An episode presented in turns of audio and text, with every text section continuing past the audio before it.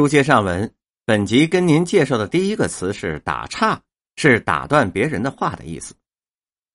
咱们举例说明，你老人家先别打岔啊，让人家把话说完了。瑞轩拦不住他，而且觉得他离开屋里也是省了再打岔了，只好就答应下来了。还有一个意思是引开话题。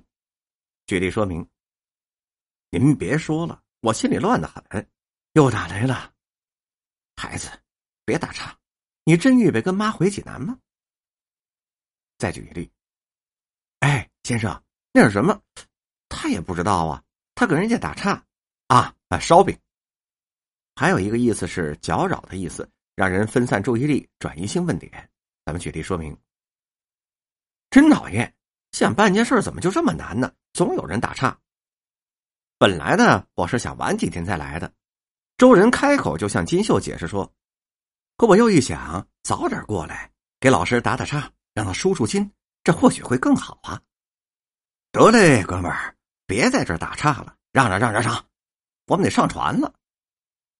下面再给您介绍一个词，是“打吵子”，是吵嘴、吵架的意思。我们举例说明。虽然他觉得明太太不对，可是他不想有什么动作，他觉得这明太太野蛮。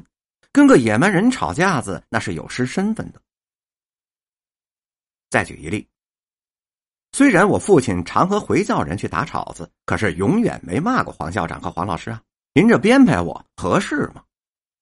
最后一个例子是，没有你们这帮老姑娘这么吹鼓着，你嫂子当代表也不能这么兴盛啊。我们家也不能老打这茬子啊。下面一个词是打吃，食指横在嘴边。发出“吃”或者是“吃”的声音，这也是老北京话经常说的一个词，是制止他人的某种言行。咱们还是举例子，我们的例子呢都是来自很多的一些名篇、名段和小说，其中有这样的一句话：“还不让乐？您想听相声，不让乐受得了吗？凭什么不让乐呀？可不是吗？哪有这事儿啊？对了，你刚一乐呀。”这后边那位吃，这什么意思啊？当然是打了吃，他不完全对呀。可是呢，他是怕后头的词儿啊，怎么着啊？听不见，所以呀，这可就受限制了。我可受不了。这是一段早期的相声当中的甲乙的一段对词。咱们再介绍一个词，叫打迟儿，要儿化韵，是指迟疑、沉默、刹那。这个“沉”得变读，变成“齿儿”啊，带儿化韵的。举例说明，这田牛根听了这个，他压根儿不知道的内情，打了个词儿。接着小外甥送过来的一块西瓜，喃喃的可就说到了：“那会儿咋兴起新章程了吗？”听到这个声音，这才他把脸扭了过来，看了一下，似乎是打了一个词儿，然后开口说道：“你也不晚呢。”都已经吃过早饭了吧？他斜着眼睛就瞄了他一下。下面一个词是打抽风，是利用各种关系或者是机会索取的财物。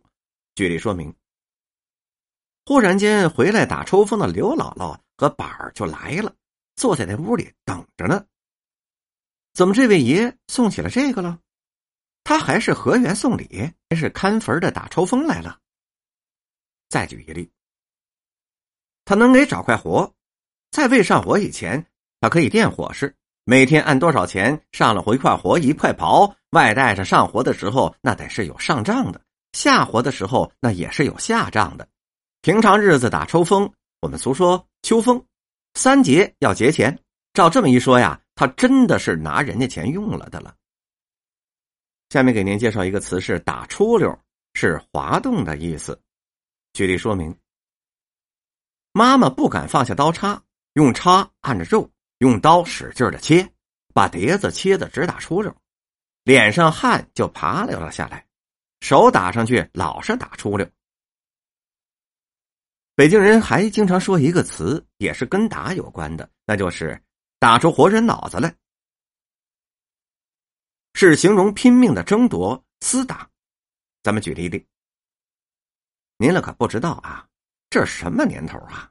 为了一个差事，能打出活人脑子来？我们再倒下口。我有心呐，给他一茶碗，把老头子的花脑袋给打出来。您瞧我多狠呢！再给您介绍下一个词，叫打怵，是惶恐、胆怯的意思。